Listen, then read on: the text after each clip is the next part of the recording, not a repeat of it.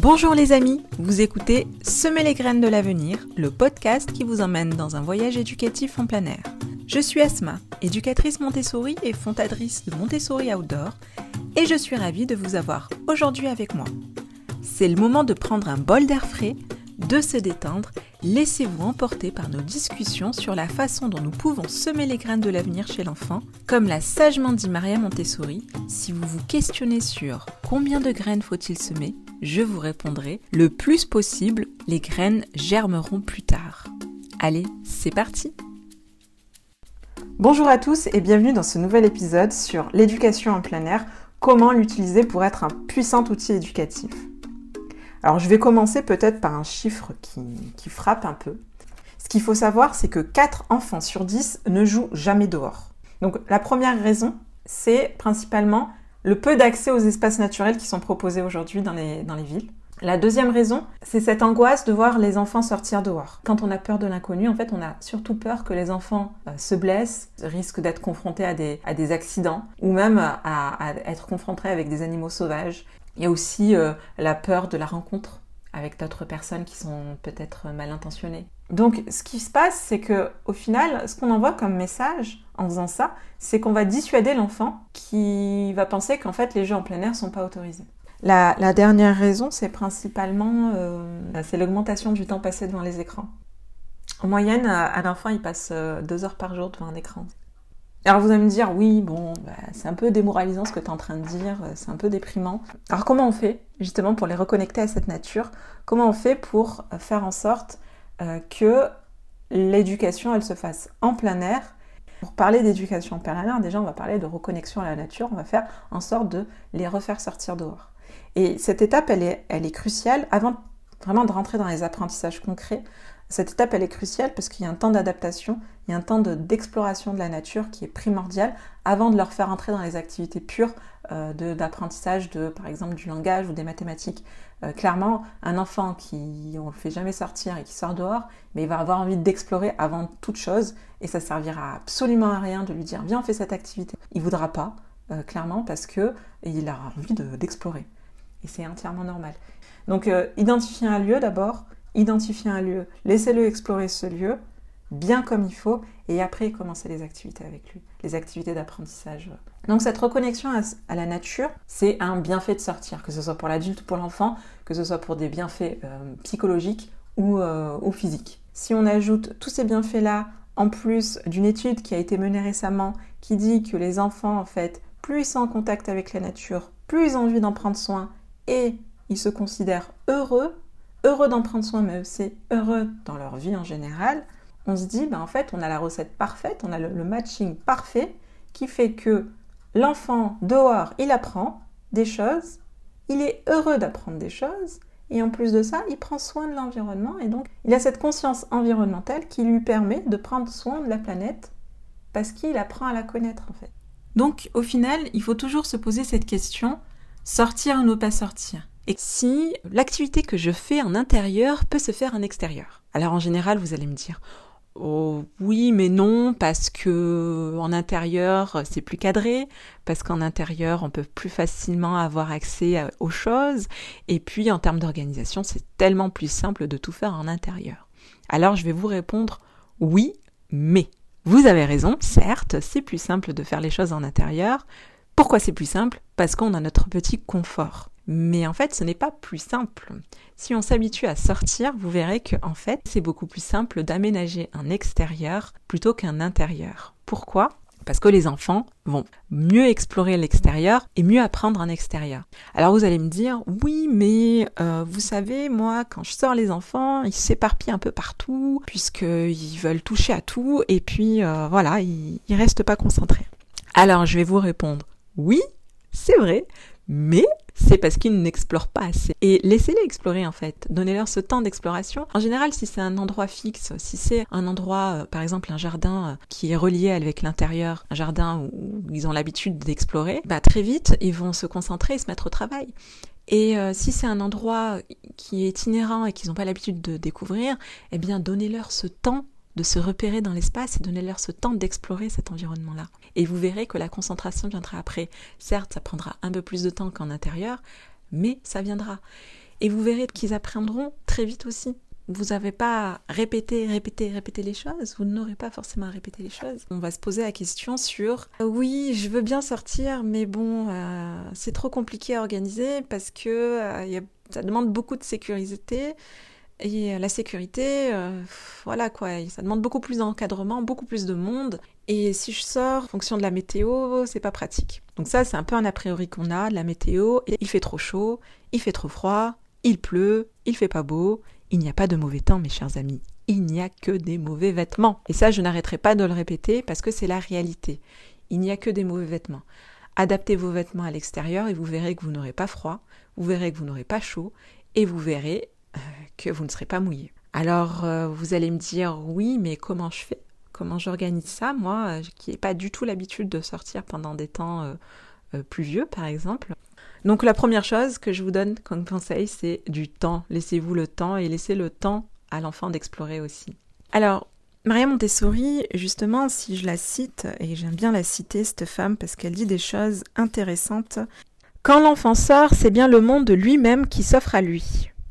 Et ça, cette petite citation, je la dirais aussi, c'est valable pour l'adulte. Ce qu'on fait d'habitude, nous, c'est on a tendance à faire une activité avec l'enfant, par exemple, on va lui montrer l'activité des images classifiées.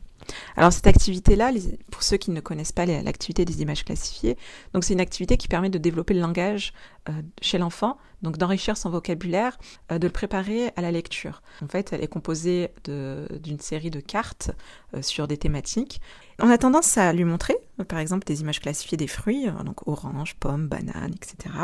On va lui faire l'activité en intérieur et puis on s'arrête là c'est très bien, ça marche. Mais si je cite Maria Montessori, elle dit Au lieu de fabriquer des objets qui représentent des idées et de les enfermer dans une armoire, faisons sortir l'enfant, montre-lui les choses dans leur réalité. Alors si je reprends mon exemple, eh bien pourquoi pas aller chercher des vrais fruits, aller en cueillir, ou aller au marché, euh, aller les explorer, les goûter, les manger. En plus de ce matériel, donc ça c'est un bon exemple, il faut aller au-delà de ça et il faut aller sortir, il faut sortir dehors pour justement explorer et voir les choses dans leur réalité, comme elle le dit Maria Montessori. Et elle dit aussi, pour sortir, il faut s'y préparer. Et s'y préparer, ça demande à la fois une préparation chez l'enfant, à la fois une préparation pour l'adulte et une préparation de l'environnement. Donc là, on va parler principalement de l'environnement. Comment on va préparer cet environnement extérieur qui euh, n'est pas forcément euh, modulable comme l'intérieur. L'intérieur, c'est facile. On a quatre murs et on construit ce qu'on veut à l'intérieur. Sauf que l'extérieur, c'est pas pareil puisque l'extérieur, on a tellement de choses à prendre en compte comme la météo, euh, la nature, l'environnement, les animaux, les insectes, les moustiques. les moustiques, on adore ça, surtout en extérieur. Voilà, toutes ces, toutes ces petites choses qui nous paraissent un peu, un peu redondante, un peu lourde quand on y pense, mais au final, si on s'y prépare bien, elle ne pose pas vraiment de problème. Il y a toujours une solution, quand on veut sortir, on, trouve toujours des bonnes solutions. Et comme le dit Marie Montessori, euh, quand on sort, on a un objectif précis. On ne sort pas pour sortir, euh, on sort pour apprendre des choses. Et, justement, c'est se dire toujours, lorsque moi je sors avec un enfant ou avec un groupe d'enfants, quel est mon objectif derrière? C'est pareil. En fait, l'environnement extérieur, c'est un matériel d'aide au développement. C'est une aide au développement de l'enfant. Donc il faut toujours se dire, qu'est-ce que je vais faire en extérieur avec l'enfant qui va l'aider dans son développement? Voilà. C'est toujours la même chose. C'est est-ce que ce, que je lui propose, ça va l'aider dans son développement? Et il faut savoir aussi, euh, donc les deux, les deux choses qui freinent l'adulte, c'est euh, justement l'inconnu, cette, peur de la sécurité, cette peur de cette crainte d'un accident qui peut arriver, et, et la météo. Donc ça, c'est vraiment les deux choses qui, freinent l'adulte à, sortir, alors que chez l'enfant, lui, pas du tout. en termes de sécurité, pour lui, il est très très loin d'envisager euh, la sécurité. Pourquoi? Parce que lui, il envisage plus l'exploration que la sécurité. Il va au-delà de cette sécurité-là. Pour lui, la sécurité, elle est acquise, mais il va vers l'exploration. On parle aussi de découverte, de découverte météorologique, parce que les enfants adorent sortir par tous les temps. Et ça, c'est hyper important de se le dire. Un enfant, naturellement, va adorer euh, sortir en temps de pluie, entend la neige, sous la neige aussi. Pourquoi? Parce qu'il expérimente sensoriellement les choses. Et nous, on l'a déjà expérimenté, c'est vrai. mais il faut le revivre en fait avec l'enfant. Donc quand on sort, là moi je parle pas justement de sorties euh, classiques, euh, des sorties euh, qui sont très bien aussi, comme par exemple sortir dans une ferme pédagogique pour découvrir les animaux de la ferme.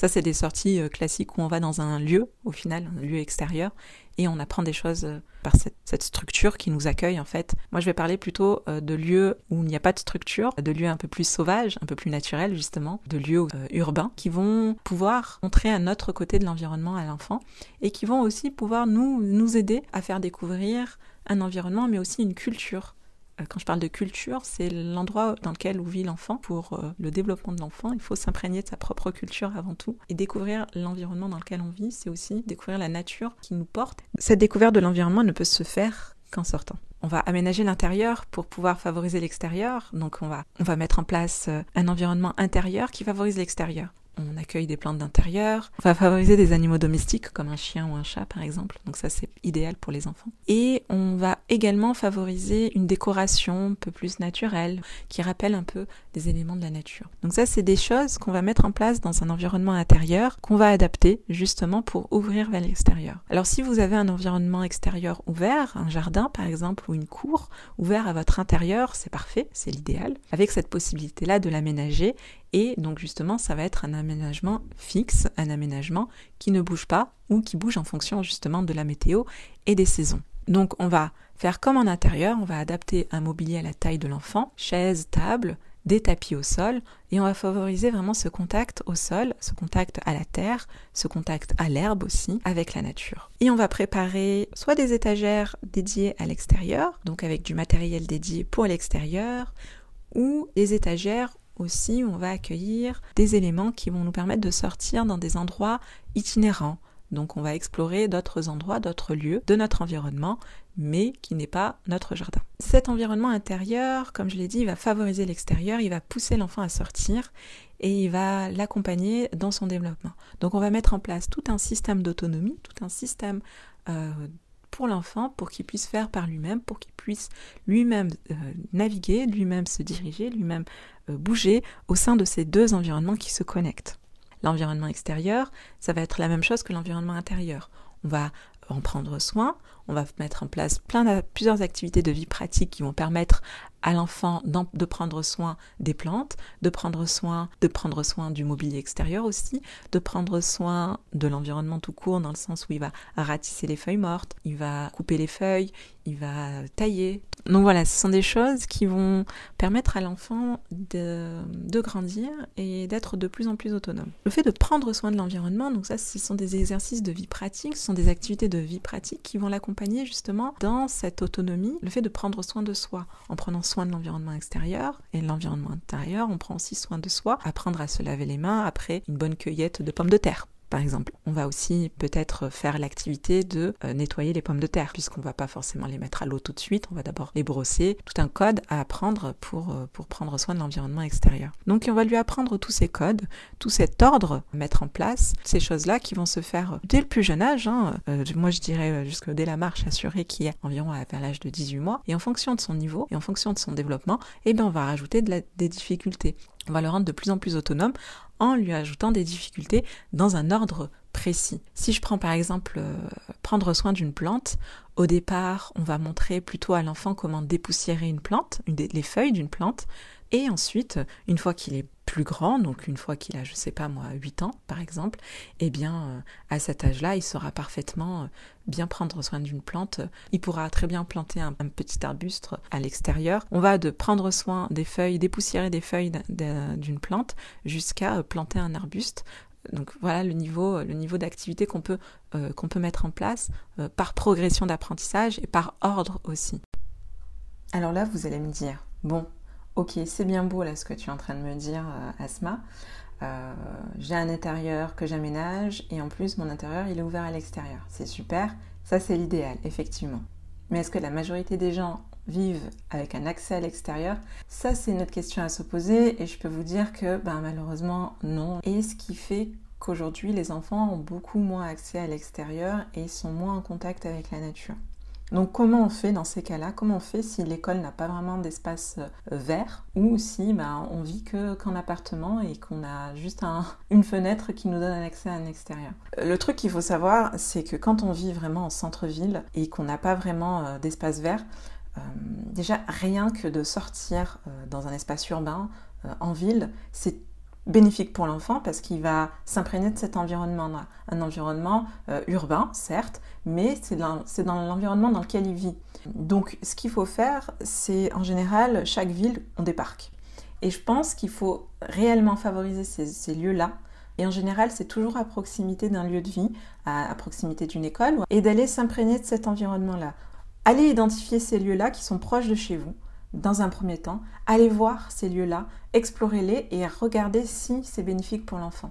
Ce qu'il faut se dire, c'est rester quand même assez souple dans, dans ces activités, puisque c'est des espaces itinérants. Donc euh, ça demande euh, beaucoup plus d'organisation et beaucoup plus euh, de matériel qu'on va apporter avec nous. Donc du matériel qu'on va justement prévoir en fonction de si c'est léger ou pas. Si c'est si trop lourd, moi je vous conseille fortement de faire l'activité en intérieur et ensuite de la décliner en extérieur, de se dire, bah, tu te souviens de l'activité qu'on avait faite, donc par exemple euh, les barres numériques, et eh bien regarde, maintenant on va essayer de faire, euh, je sais pas moi, les fuseaux. Donc les fuseaux, une activité assez sympa à faire en extérieur, où on va aller récolter des éléments naturels et on va commencer à les compter et à les mettre ensemble.